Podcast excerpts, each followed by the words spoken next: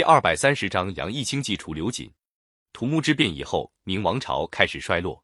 明英宗以后的几代皇帝都昏庸腐败，他们不可能吸取王振误国的教训，一味依赖宦官。宦官专政的局面越来越严重。明宪宗朱见深在位的时候，宦官汪直专权，在东厂以外又设了一个西厂，加强特务统治，冤死不少好人。公元一千五百零五年，明武宗朱厚照即位。他身边有八个宦官，经常陪伴他打球、骑马、放鹰、猎兔，为首的叫刘瑾。明武宗贪图玩乐，觉得刘瑾等称他的心意，十分宠信他们。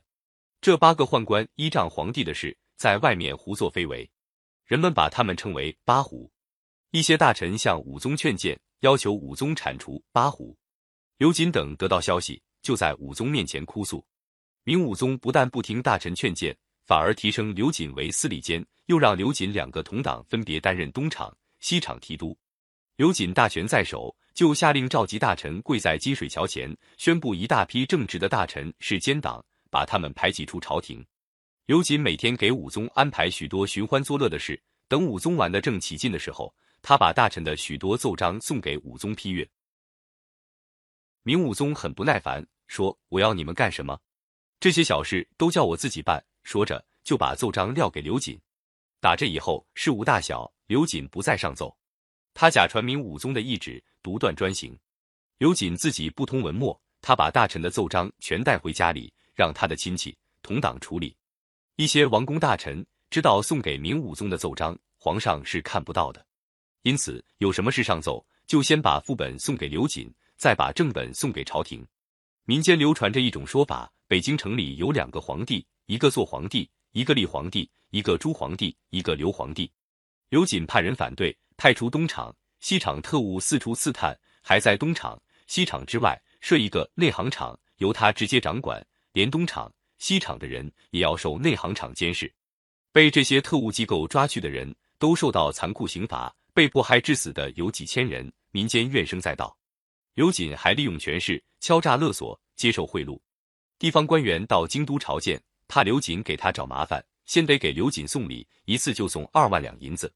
有的官员进京的时候没带那么多钱，不得不先向京城的富豪借高利贷，回到地方后才偿还。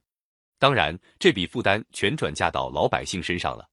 公元一千五百一十年，安化王朱志凡以反对刘瑾为名发兵谋反，明武宗派杨义清总督宁夏，延绥一带军事，起兵讨伐朱志凡，派宦官张勇监军。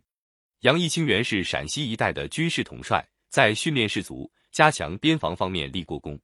因为他为人正直，不附和刘瑾，被刘瑾诬陷迫害，后来经大臣们营救，才被释放回乡。这回明武宗为了平定藩王叛乱，才重新启用他。杨义清到了宁夏，叛乱已经被杨义清原来的部将平定。杨义清、张勇俘虏了朱志凡，押解到北京献俘。杨义清早就有心除掉刘瑾。他打听到张永元是八虎之一，刘瑾得势以后，张勇跟刘瑾也有矛盾，就决心拉拢张勇。回京的路上，杨义清找张勇密谈，说这次靠您的大力平定了叛乱，这是值得高兴的事。但铲除一个藩王容易，内患却不好解决，怎么办？张勇惊异地说：“您说的内患是什么？”杨义清把身子靠近张勇，用右手指在左掌心里写了一个“锦”字。张勇一看。皱起眉头说：“这个人每天在皇上身边，耳目众多，要铲除他可难呐。”杨义清说：“你也是皇上亲信，这次凯旋回京，皇上一定会召见您。趁这个机会，您把朱志凡谋反的起因奏明皇上，皇上一定会杀刘瑾。如果大事成功，您就能名扬后世了。”张勇心里犹豫了一下，说：“万一不成功怎么办？”杨义清说：“如果皇上不信，您可以痛哭流涕，表明忠心，大事一定能成功。”不过这件事一定要动手的快，晚了怕泄露事机。张勇本来对刘瑾不满，经杨义清一怂恿，胆子也壮了起来。到了北京，张勇按杨义清的计策，当夜在武宗面前揭发刘瑾谋反。明武宗命令张勇带领禁军捉拿刘瑾。刘瑾毫无防备，正躺在家里睡大觉，禁军一到就把他逮住，打进大牢。明武宗派禁军抄了刘瑾的家，抄出黄金二十四万锭，银元宝五百万锭。珠玉宝器不计其数，还超出了龙袍玉带、盔甲武器。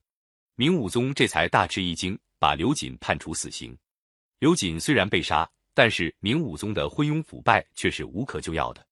他杀了刘瑾之后，又宠信了一个名叫江彬的武官，在江彬的教唆下，他多次离开北京到宣府寻欢作乐，把朝政大权交给江彬。江彬又趁机贪污受贿，排斥好人。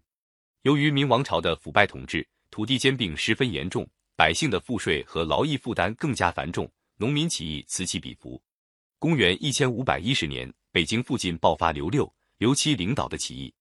这次起义延续两年，起义军横扫河北、山东、山西等八个省，四次逼近北京，给腐朽的明王朝一次沉重的打击。